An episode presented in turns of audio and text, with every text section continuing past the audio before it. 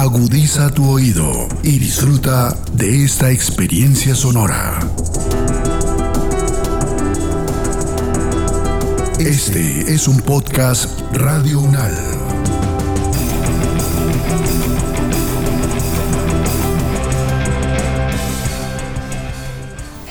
Pues, 202 de la calle 44 al 2125 del apartamento 101. Calle 24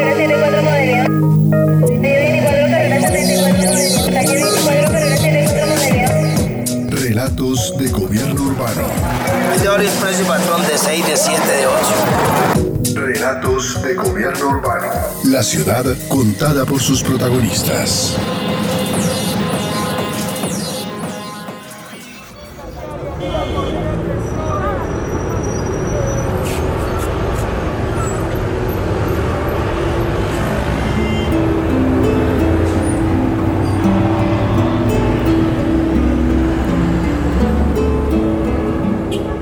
Ciudad de Zipaquirá, en Cundinamarca, Colombia, en 2021 contaba con una población de 152.195 habitantes según el DANE. Ha tenido un crecimiento urbano importante que se refleja en aspectos como que entre enero de 2011 a septiembre de 2021 se otorgaron 15.112 licencias de construcción y se estima que han llegado a la ciudad 33.415 personas a la fecha.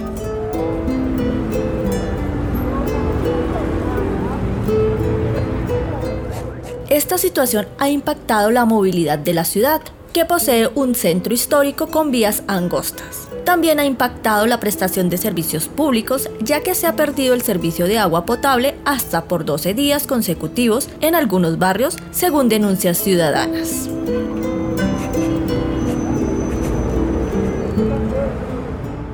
Otra dificultad es el déficit cuantitativo de vivienda que corresponde a 200 en la cabecera municipal y 689 en el área rural. Además, datos del año 2018 muestran que Zipaquirá tiene 22 asentamientos informales. En la administración actual solo se ha legalizado el barrio San Miguel. El crecimiento de los barrios informales tiene mucho que ver, por un lado, con la migración del campo a la ciudad, con una crisis del campo muy fuerte y una incapacidad de los sectores urbanos para absorber todo el empleo, la mano de obra que genera presión sobre una construcción de vivienda en terrenos que no son aptos o que en muchos casos o en algunos casos es terreno de invasión. También con el decaimiento de una industria que históricamente había sido la capaz de absorber la mano de obra de la migración del campo a la ciudad. Esto se vuelve una realidad social a partir de la crisis de empleo y la crisis de la ciudad como generadora de empleo para las altas migraciones. El concejal de Zipaquirá, Felipe Durán, considera que la informalidad en la vivienda se debe en parte a la migración del campo y la incapacidad de las urbes para atender estas nuevas necesidades de los ciudadanos.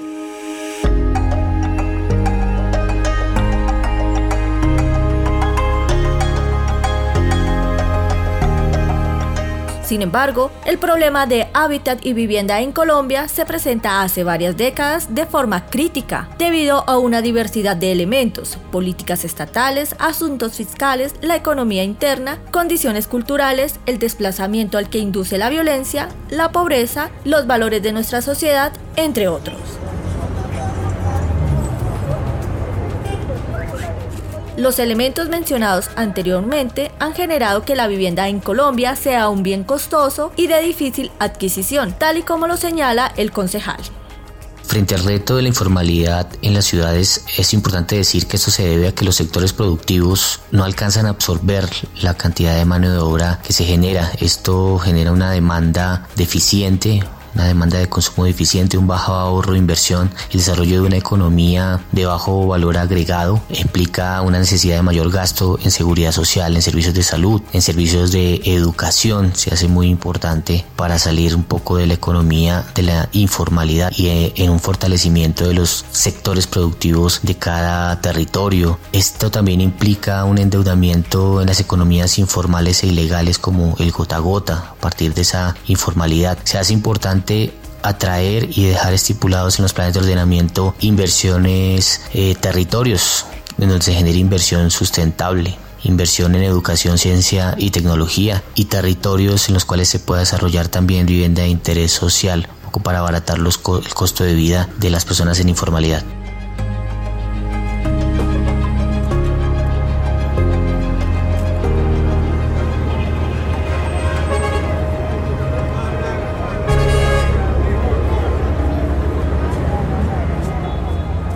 Situación de pobreza y exclusión que afecta a amplios sectores de la población han contribuido a que miles de personas no posean una vivienda digna en las ciudades colombianas. Por ejemplo, en Zipaquirá, según la administración municipal, 11.700 personas se encuentran en esa situación. Por ello, la alcaldía impulsa un proyecto de vivienda de interés prioritario VIP que beneficiará a 480 familias. Sin embargo, para el concejal existen factores adversos, como la exigencia de un plan de ahorro y cierto poder adquisitivo que impiden a los más vulnerables acceder al programa. El mercado de vivienda para las viviendas de interés social y en especial las viviendas de interés prioritario es bastante precario, entre otras porque el modelo está diseñado para que la persona tenga o las familias tengan un ahorro programado y puedan acceder luego a un crédito financiero, pero en la mayor parte de los casos no existe capacidad de ahorro y tampoco historia crediticia para poder acceder a un crédito o demostrar ingresos. Entonces, eh, las familias más vulnerables eh, con muchísimas dificultades van a poder acceder a, este llamado mercado de vivienda que va a satisfacer esa, a la gente que tiene capitales y que en últimas termina viviendo de la renta, de la renta de la vivienda y tiene capacidad de invertir en este mercado. Y esto genera además la escasa tierra que existe para construcción genera un encarecimiento de la misma, lo que hace elevar los precios de, de la tierra y asimismo los precios de la vivienda. Debido al difícil acceso a la vivienda, se ha incrementado la producción de vivienda informal. Tal es el caso de Ciudad Jardín, un asentamiento informal ubicado en el barrio El Prado, a unos metros de lo que hoy es el sector económico más importante de la ciudad. Cerca está la plaza de mercado.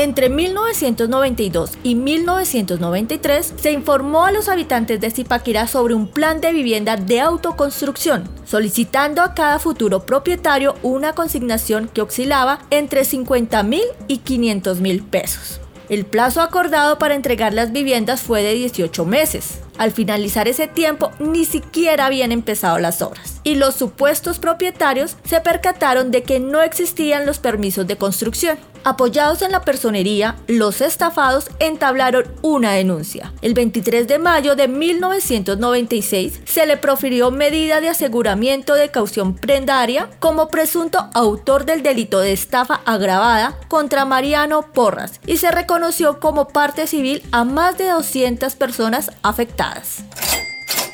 El 19 de junio de 2003, el Tribunal Superior de Cundinamarca encontró culpable a Porras por los delitos de urbanismo ilegal y estafa y profirió fallo condenándolo a la pena principal de 62 meses de prisión, una multa de 200 mil pesos y a ejercer funciones públicas por el mismo tiempo.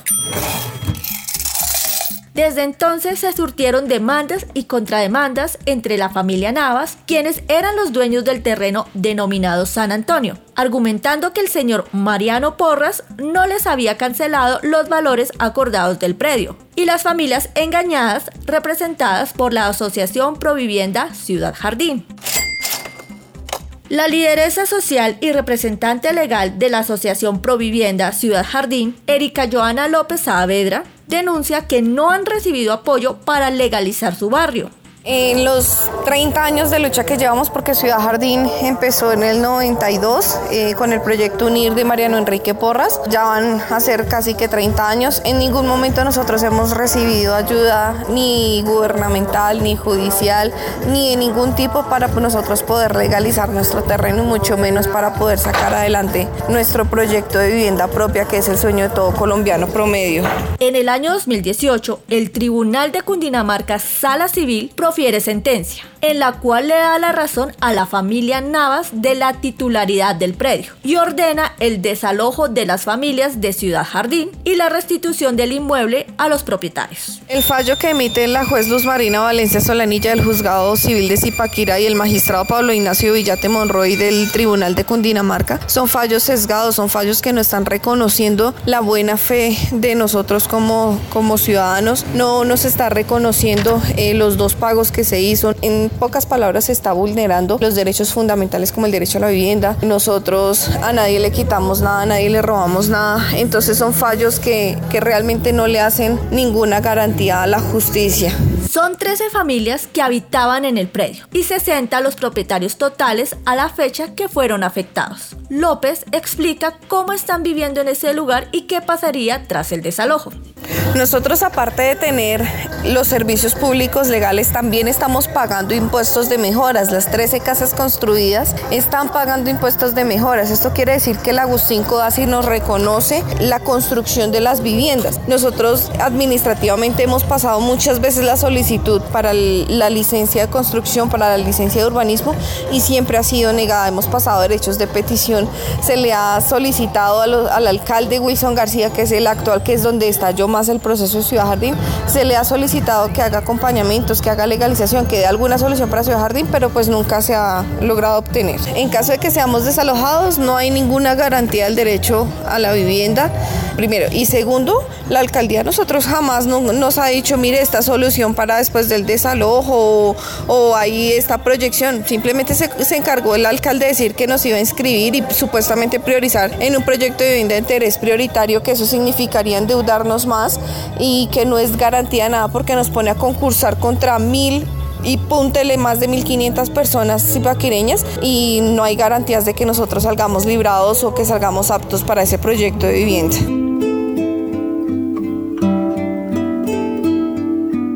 Finalmente las familias fueron desalojadas, situación que ha implicado el deterioro de sus condiciones de vida y la dificultad para acceder a su vivienda.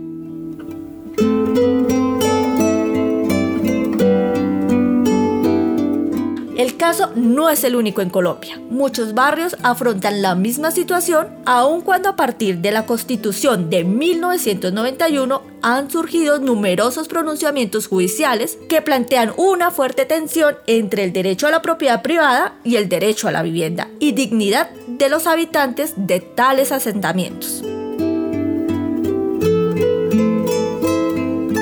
Esta tensión es explicada por el profesor Diego Peña del Instituto de Estudios Urbanos de la Universidad Nacional de Colombia. Desde el punto de vista jurídico, el tema de los desalojos eh, constituye uno de los temas más importantes en el desarrollo constitucional colombiano desde el año 91. Y es particularmente importante por una razón, porque está estrechamente ligado con la concepción del derecho a la vivienda, que es un concepto que jurídicamente ha hecho un tránsito radical desde eh, los años 90 hasta el día de hoy.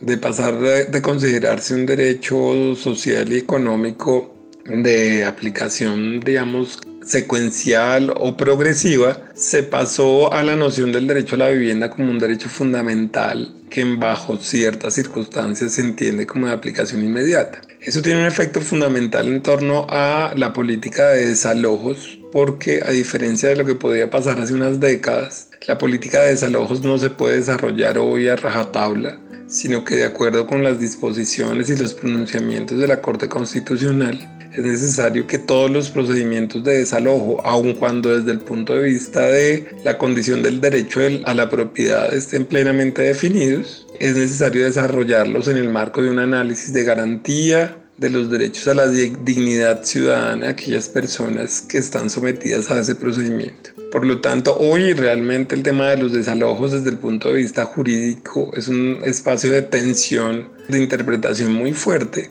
que entre otras cosas enfrenta a los funcionarios encargados de desarrollar esos procedimientos a un dilema no solamente moral y ético, sino incluso también administrativo y jurídico por cuanto en muchas circunstancias se torna imposible el desarrollo de los desalojos por la vía coercitiva, pero al mismo tiempo se vuelve necesario también cumplir con la ley en términos de los derechos de propiedad y más aún en aquellos casos en los que están envueltos problemas de riesgo.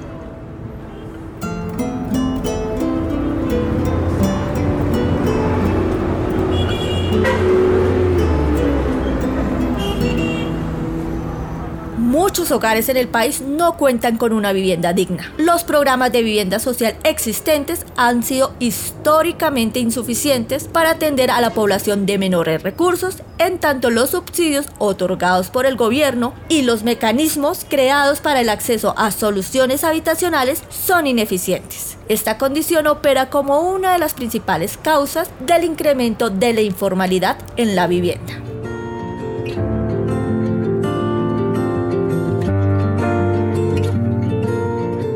El mercado informal cuenta con una demanda activa, dispuesta a pagar por la promesa de una solución a la necesidad de vivienda, así sea precaria e insegura. En ocasiones, esta situación da lugar a procesos dolorosos de desalojo de hogares con condiciones precarias de vida, que pierden no solo su vivienda, sino los escasos ahorros invertidos en terrenos ocupados ilegalmente y vendidos por sujetos inescrupulosos en el marco de una actividad criminal. El gobierno colombiano tiene desde hace décadas el desafío de promover sistemas de vivienda social que efectivamente atiendan a la población más pobre del país y una deuda enorme en materia de control urbanístico que permita de manera temprana informar a los incautos el riesgo de invertir en terrenos no legalizados y sin claridad en los derechos de propiedad. Solo así será posible evitar el desalojo de familias humildes como las del barrio del Prado en el municipio de Zipaquirá.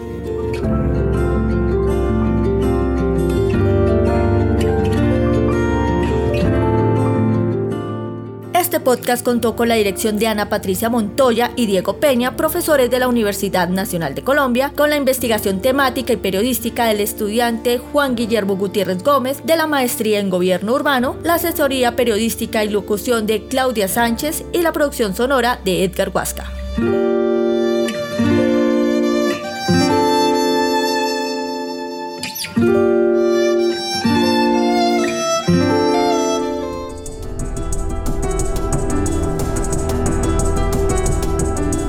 Las opiniones aquí expresadas son de entera responsabilidad de sus autores y solo comprometen a los realizadores de este podcast. No representan necesariamente el pensamiento de Radio UNAL ni la posición oficial de la universidad.